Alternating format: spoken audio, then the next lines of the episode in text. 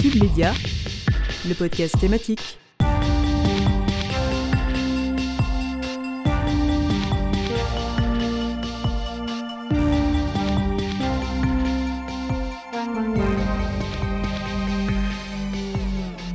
Alors que l'éducation et plus précisément son ministre ont été au centre de l'attention médiatique depuis plusieurs jours, à Cube, on a décidé de se pencher également sur le sujet. Bon, on ne va pas partir en vacances à Ibiza pour ce podcast, mais on va tout de même vous faire voyager en Europe. Entre la découverte du système éducatif norvégien ou les méthodes italiennes de la pédagogie Montessori, on va vous proposer un petit tour d'Europe pour ce nouveau podcast sur le thème Apprendre et étudier, chacun sa méthode. Bienvenue donc dans ce nouveau podcast. Je suis Manon Hiller et avec Sarah Errand et Manon Dufour, on va ainsi décortiquer le sujet de l'apprentissage et des études parce qu'il s'agit d'une thématique qui est de plus en plus remise en cause. Les confinements successifs n'ont fait que raviver le sujet avec l'arrivée de nouvelles formes d'apprentissage sous de nouveaux formats et avec au final de nouvelles formes de contrôle et examen. Mais sans plus attendre, nous voilà partis pour la Norvège. Pour cette chronique, Sarah nous présente le système éducatif norvégien où éducation ne rime pas avec rigueur mais avec bonheur. À toi, Sarah Vous écoutez le podcast de Cube Media. Comme dans beaucoup de pays, la Norvège a rendu la scolarité obligatoire de 6 à 16 ans avec des établissements exclusivement publics. Le privé n'existant pas, enfin plutôt sous forme d'enseignement complémentaire qui ne se trouve pas dans les programmes d'éducation nationale, le système norvégien paraît donc plutôt inédit. Avec l'école qui commence à la mi-août et se termine à la mi-juin, la Norvège fait partie de ces nations où les jours d'école se terminent relativement tôt, vers 15 heures. Pas de cantine dans aucun établissement du pays, mais le mat signifiant nourriture emballée et faisant office de repas lors de la pause.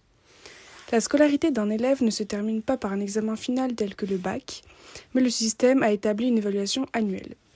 Donc dès la première année, chaque enfant aura une épreuve qui portera sur sa principale matière de l'année. L'examen a pour but de déterminer le niveau de l'élève, le redoublement n'existe pas du tout en Norvège. L'évaluation n'est pas sous de notes, mais consiste en un commentaire rédigé régulièrement aux parents. À partir de 17 ans, l'élève peut choisir d'aller dans le supérieur ou dans le professionnel. En ce qui concerne l'école maternelle appelée le barneuage, elle a été développée dans les années 70 et est facultative pour les petits de 1 à 5 ans. En revanche, chaque ville recevant la demande d'une famille pour y inscrire son enfant est soumise à une obligation de réponse favorable, devant s'organiser coûte que coûte pour lui trouver une place. Cette classe se déroule majoritairement dehors, toute la journée, repas compris, et même en hiver. Les enfants se voient proposer des jeux d'éveil, de découverte et de développement. Le but est d'apprendre dès le début aux petits à être sociables, à travailler en équipe et à résoudre les conflits par eux-mêmes, grâce au dialogue ainsi que à la découverte de la nature. Cette sociabilité est créée par les professeurs qui ont à cœur de ne faire aucune distinction en fonction du genre, du milieu social ou culturel, ou de la personnalité de l'enfant. Les classes n'excèdent pas 30 élèves, bien que la moyenne soit de 15. Quelques critiques sont quand même à, apporter. En effet, certains parents déplorent le manque d'autonomie de l'enfant en fin de cursus qui a été habitué à travailler en groupe, mais aussi le niveau global en rédaction, documentation et initiative individuelle ce qui peut être un obstacle dans l'enseignement supérieur ou dans le cadre d'une année à l'étranger. Bien que nous pouvons nous interroger sur ces quelques critiques, nous pouvons admettre aussi que le système éducatif norvégien regorge de bonnes idées, notamment en termes de rejet des inégalités. Merci beaucoup Sarah pour cette découverte du système norvégien aux antipodes du système français. Nous rejoignons maintenant Manon qui s'est entretenue avec Alexis, un étudiant adepte du Studigram.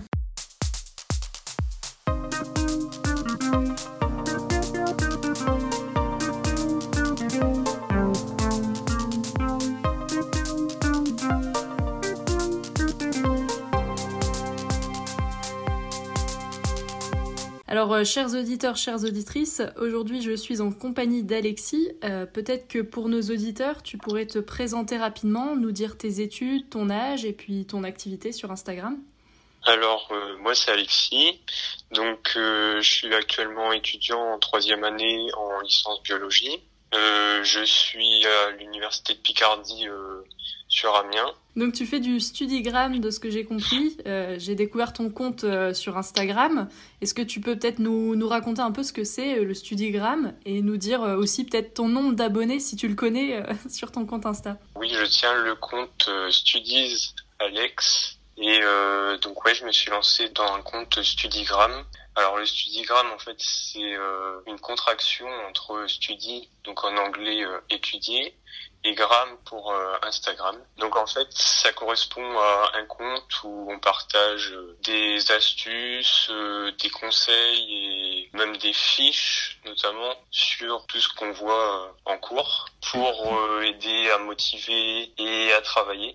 Et toi, personnellement, qu'est-ce qui t'a donné envie d'utiliser cette technique dans tes études? Alors c'est vrai qu'au départ, j'ai, je me suis intéressé à d'autres comptes Studigram et je trouvais ça très inspirant. Ça me motivait à travailler, donc je me suis dit euh, pourquoi pas essayer moi aussi de, de faire ça. Mais après, c'est vrai qu'il y a beaucoup de, de comptes euh, qui sont déjà lancés, donc c'est pas facile de se trouver sa propre identité. Et tu, tu parles d'identité, euh, alors peut-être raconte-nous un peu combien de temps tu passes à designer tes fiches et est-ce que si l'un de nos auditeurs euh, veut essayer de se lancer, il y a un matériel particulier à avoir, une typographie à connaître? Pour les fiches, je sais pas s'il y aurait vraiment quelque chose euh, à respecter, mais chacun peut faire un peu à sa façon, du moment qu'il met sa, son identité et que ça lui est aussi utile pour lui. Toi, par exemple, tu, tu passes combien de temps à, à designer euh, tes propres fiches? Ça va dépendre de, des fiches. S'il y a plus ou moins de schémas, c'est vrai que ça va prendre plus de temps, mais ça peut être entre une et deux heures par fiche. Ok. Et on voit qu'avec euh, avec le Covid, cette méthode, elle a pris beaucoup d'ampleur, euh, notamment euh, sur TikTok, sur Instagram. De nombreux étudiants qui étaient en décrochage ont choisi cette option pour réviser. T'as eu des retours d'autres étudiants qui te suivent sur ton compte? Oui, j'ai pu partager avec plusieurs étudiants qui sont venus pour me poser des questions ou même me donner des retours positifs sur ce que j'aurais pu partager. Donc c'est vrai que ça fait toujours plaisir euh, de voir qu'au moins ce qu'on partage euh, c'est utile aux autres. Pour les périodes de confinement, comme euh, j'ai commencé à émerger, on va dire maintenant et que les cours sont redevenus à peu près normaux, j'étais pas dans cette période-là.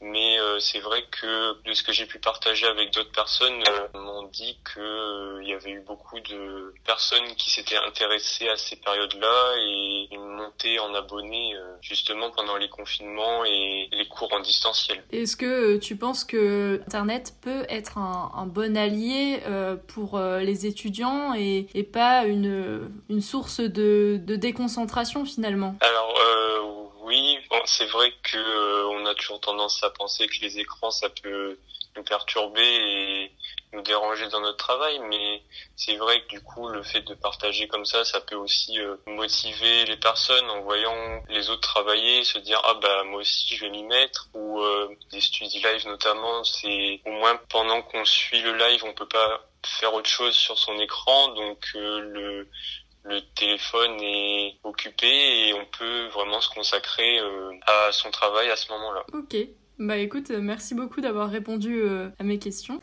Merci beaucoup Manon d'avoir tendu ton micro à Alexis qui nous a permis d'en apprendre beaucoup plus sur cette méthode de travail. Décollons maintenant en direction l'Italie car dans cette chronique et avant, Sarah va nous présenter les travaux de Maria Montessori, pédagogue italienne à l'origine de la pédagogie Montessori que vous connaissez peut-être. Et si ce n'est pas le cas, bonne découverte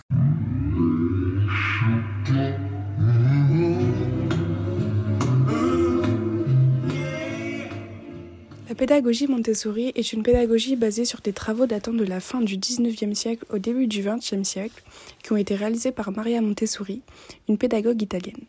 Elle a d'abord observé des enfants pendant des heures sans intervenir, puis leur a préparé des activités destinées à les aider dans leur développement. Grâce à ces travaux, elle a découvert que quand les enfants évoluent dans un environnement spécialement adapté, ils sont plus concentrés et ont un meilleur contrôle de leurs émotions.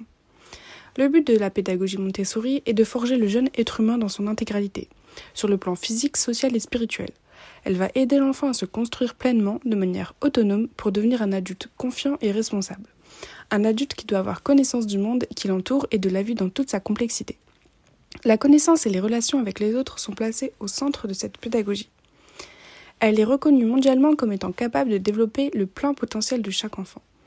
Elle est la forme de pédagogie la plus répandue à travers le monde et à ce titre, l'éducation doit être une aide au développement naturel de l'enfant. On entend par là le développement moteur, sensoriel et intellectuel. Maria Montessori identifie l'existence d'un esprit absorbant qui est une capacité particulière chez l'enfant. Cet esprit se manifeste de différentes factions en fonction de l'âge et des périodes dites sensibles, comme celle du langage ou du comportement social. L'enfant absorbe des connaissances qui vont permettre son bon développement. L'adulte n'étant qu'un guide pour l'enfant, ce dernier occupe une place clé dans son propre apprentissage. L'idée est de créer un équilibre entre le mental et les sensations et mouvements. Ainsi, c'est une pédagogie globale de la naissance à l'âge adulte qui est motivée par l'idée que tous les enfants sont pourvus de capacités universelles leur permettant d'acquérir des connaissances. Aujourd'hui, elle est utilisée dans le monde entier. Merci beaucoup Sarah pour nous avoir décrit cette pédagogie particulière venant d'Italie, mais qui arrive de plus en plus en France. En attendant, on espère ne pas vous avoir fait trop penser à vos examens partiels ou contrôles, mais que ce podcast vous a plutôt permis de découvrir d'autres systèmes éducatifs ou méthodes d'apprentissage qui vont vous permettre de les réussir. Ce podcast sur l'apprentissage et les méthodes de pédagogie et éducation touche à sa fin, mais je tenais à remercier encore une fois Manon Dufour qui en a assuré le montage et toutes ses chroniqueuses. Vous pouvez retrouver ce podcast sur Apple Podcast et Spotify et rendez-vous tous les mercredis pour les podcasts thématiques hebdomadaires de Cube. Cube Média, le podcast thématique.